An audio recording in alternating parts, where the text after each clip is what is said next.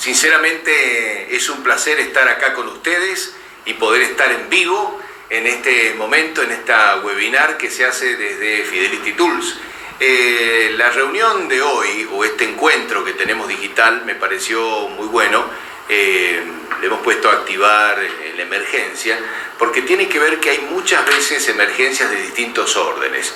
En mercados que son mercados maduros, por ahí la emergencia tiene que ver con lo competitivo. En mercados en crisis, por ahí la emergencia tiene que ver con esa crisis que está sucediendo. Bueno, vamos a tratar de abordar estas cuestiones eh, desde Fidelity Tools. Para eso hemos convocado a dos metodologías que nosotros eh, aplicamos y compartimos en nuestro software eh, y estas metodologías nos van a tratar de guiar.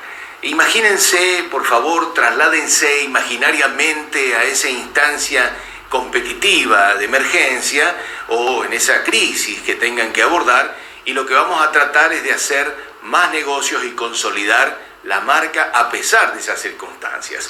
Lo primero que vamos a hacer es darle la bienvenida, la bienvenida se la damos porque entendemos nosotros que hablamos de en el impulso de la comunicación. Y en el impulso de la comunicación, como vemos en la imagen que ustedes pueden ver que dice impulso de la comunicación, le damos la bienvenida a nuestra casa, la casa de la comunicación. En este momento vamos a comenzar a hablar de eh, la comunicación como herramienta que va a funcionar. Entonces comenzamos y comenzamos con el camino hacia la mente. Decimos que cuando vamos a comunicar un producto, tenemos que estar trabajando pensando en el consumidor. Siempre pensemos en el consumidor, no estamos pensando en nosotros. Si pensamos en el consumidor, hablamos del camino a la mente, como ven ustedes en la pantalla, el camino a la mente. Y en el camino a la mente, en esto que ven ustedes, vamos a dividir el camino a la mente en tres partes. Motivadores del consumidor, este, principios de calidad y posición competitiva. Los motivadores del consumidor son aquellos que le interesa, las cosas que le interesa al consumidor de nosotros. Es una pregunta clave para usar cuando sistematizamos procesos de comunicación o voy a hablar con alguien, un cliente nuevo. Si yo no tengo claridad en las motivaciones del consumidor, no sé cómo va a ser comunicación.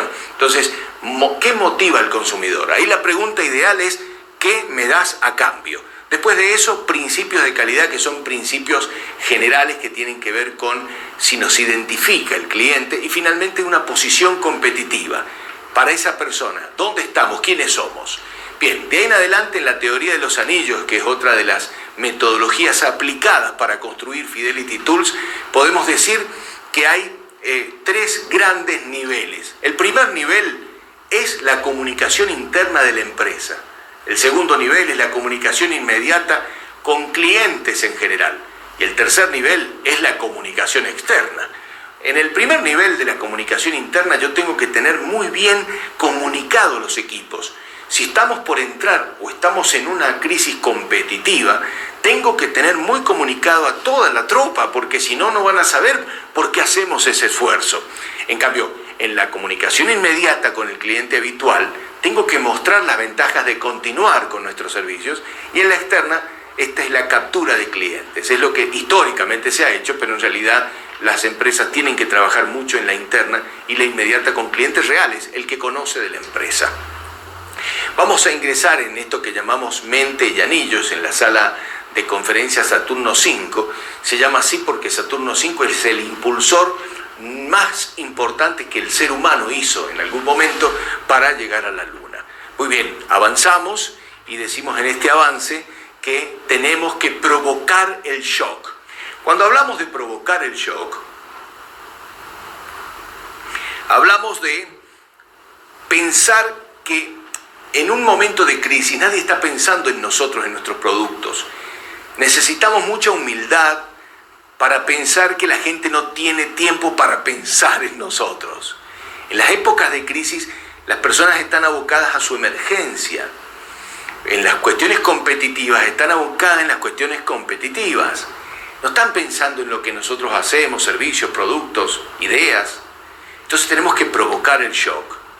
En épocas donde los clientes tienen alguna incertidumbre o el contexto genera dudas, debemos comunicar provocando un shock, un movimiento tal que la visible oportunidad genere negocios. Si vamos a hacer propuestas a los clientes, deben ser realmente muy agresivas y comprobables. Próximo punto. Un round, un golpe, pero comúnmente hay miles de golpes. Ahora, una pelea de peso completo termina a veces con un solo golpe y terminó todo el encuentro. Bueno, tenemos que pensar en un round, un golpe. Imaginar que eres el boxeador de peso completo. Cuando conectas con el adversario puede terminar muy claros, muy agresivos, realmente eh, eh, auténticos con las personas con las que vamos a comunicar y efectivos. Si una fuerza de venta está entrenada, no dudará en empezar, a pesar del contexto, y si está bien comunicada, compartirá incertidumbres a los líderes para identificar los problemas. El problema de la falta de entrenamiento es el miedo. El miedo porque cuando yo entreno tengo que entrenar en distintas circunstancias. Puedo entrenar en una circunstancia en crisis o no. ¿Avanzamos? El próximo punto es, ¿está todo bien en la transmisión? ¿Continuamos?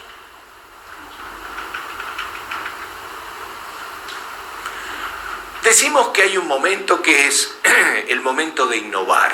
Cuando hablamos del momento de innovar, es en la alta competencia. El tema de la alta competencia es fundamental. ¿Por qué?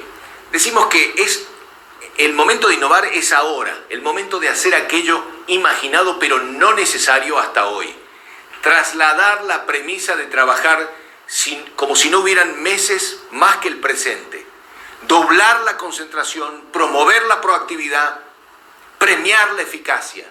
Si estoy en una instancia competitiva de activar la emergencia, tengo que innovar y hacer algo que no estaba esperando hacer.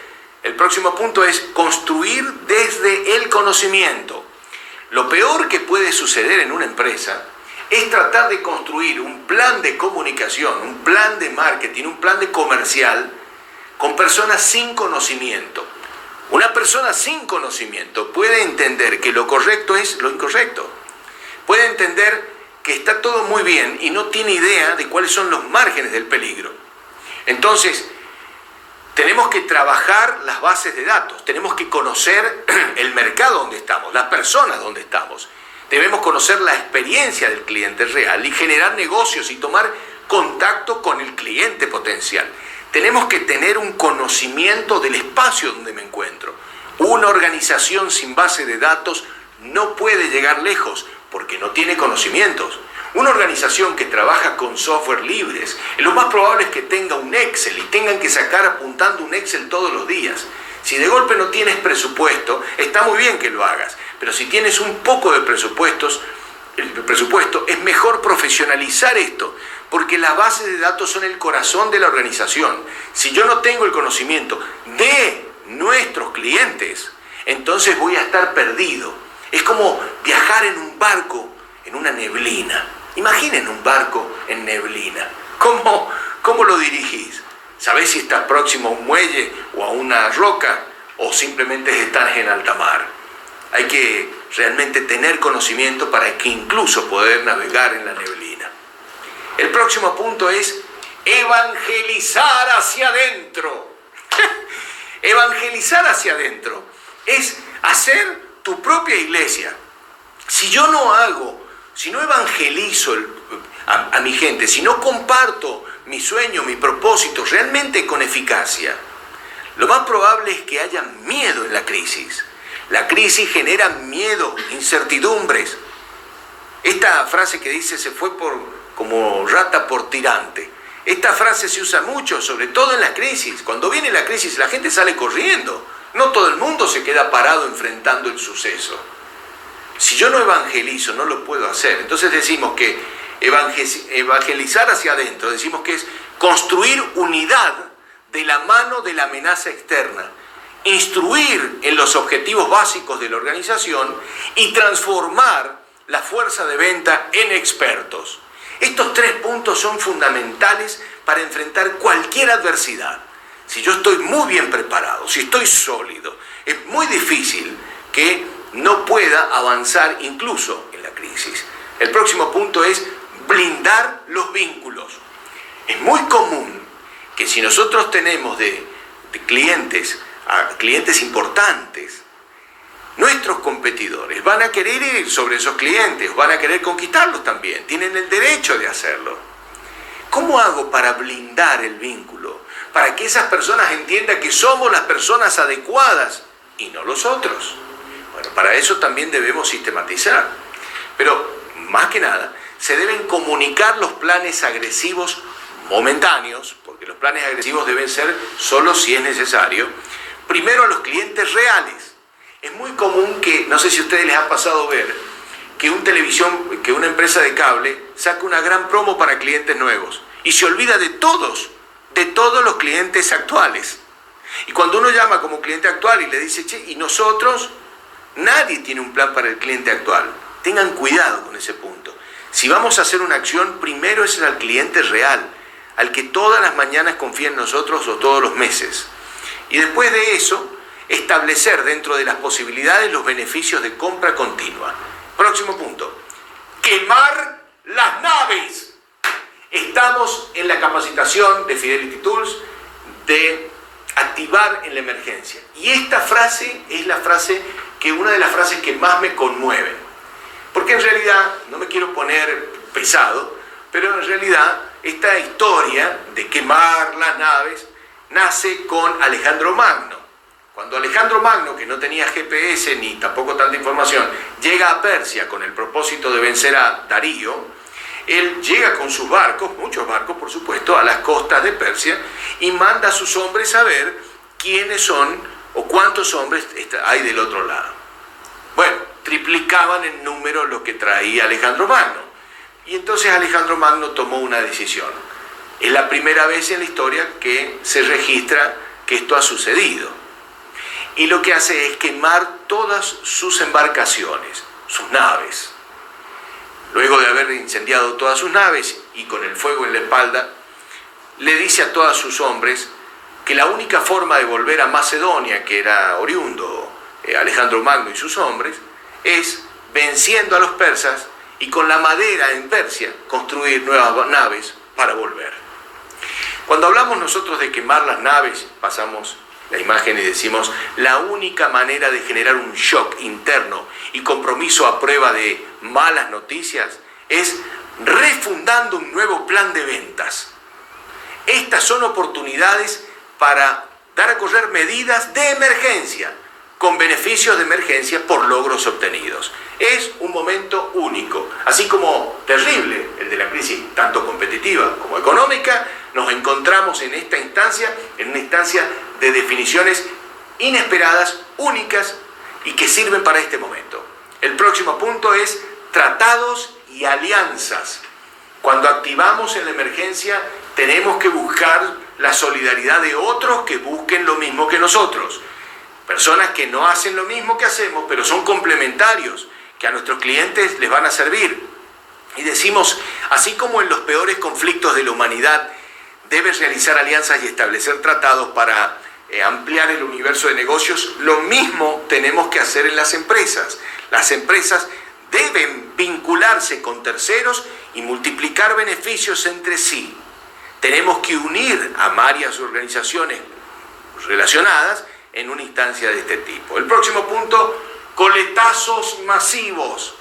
Los medios masivos, mientras más grandes son las ciudades, las empresas tienen este, muchos más costos para poder utilizar los medios masivos, que son muy importantes, muy buenos, pero muy onerosos. Como son tan caros los medios masivos, lo que hacemos comúnmente con ellos es utilizar este, esporádicamente un medio masivo. Bueno, en una instancia de emergencia eh, puede haber una oportunidad, si existe el presupuesto, de utilizar un coletazo masivo que le llamamos. ¿Qué significa? Tengo que articular todo una red de base de datos, una red de información, sistematizar la, la atención al cliente, entrenar a mis vendedores, preparar todo listo y recién ahí utilizar estos onerosos movimientos que le llamamos coletazos masivos. donde dice, si puede, utilice los poderosos medios masivos creando bases de datos a cambio de beneficios. Decimos que las marcas se transforman en populares gracias a los coletazos masivos, pero si yo no tengo preparado una red de contención, invertí eh, en vano en los medios masivos. El próximo punto, dinámica digital. En la dinámica digital decimos que hay que preparar, implementar y ajustar campañas que generen datos y negocios. El marketing digital y la publicidad que vimos recién no van a construir su marca. La marca la va a construir con comunicación, que en este caso va a sistematizar con Fidelity Tools, posiblemente con Omnicanal Teledirecto. Pero el marketing digital y la, y la publicidad van a servir para dar este, difusión masiva y encontrar personas que no lo conocen. Pero no se construye la marca con esto, con esto se, se toman medidas, estamos hablando de medidas. Entonces decimos eh, eh, contratar a buenos profesionales y salir del amateurismo, pagar por datos, digo, hacer difusión para que los datos lleguen y aprovechar magnífica dinámica de los medios digitales. No hemos tenido en el mundo históricamente nunca una ventaja tan grande de utilizar los medios digitales. Entonces, utilicemos de manera inteligente el medio digital.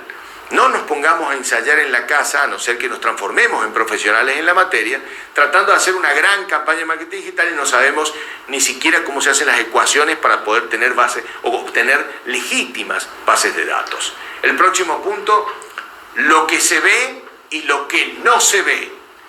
Esto es muy importante. En la crisis, en las épocas de crisis, lo que se ve es valioso porque atrapa, pero lo que no se ve es lo que responde. Lo que no se ve es la comunicación interna, lo que no se ve es la comunicación con el cliente cotidiano que ya invierte en nosotros.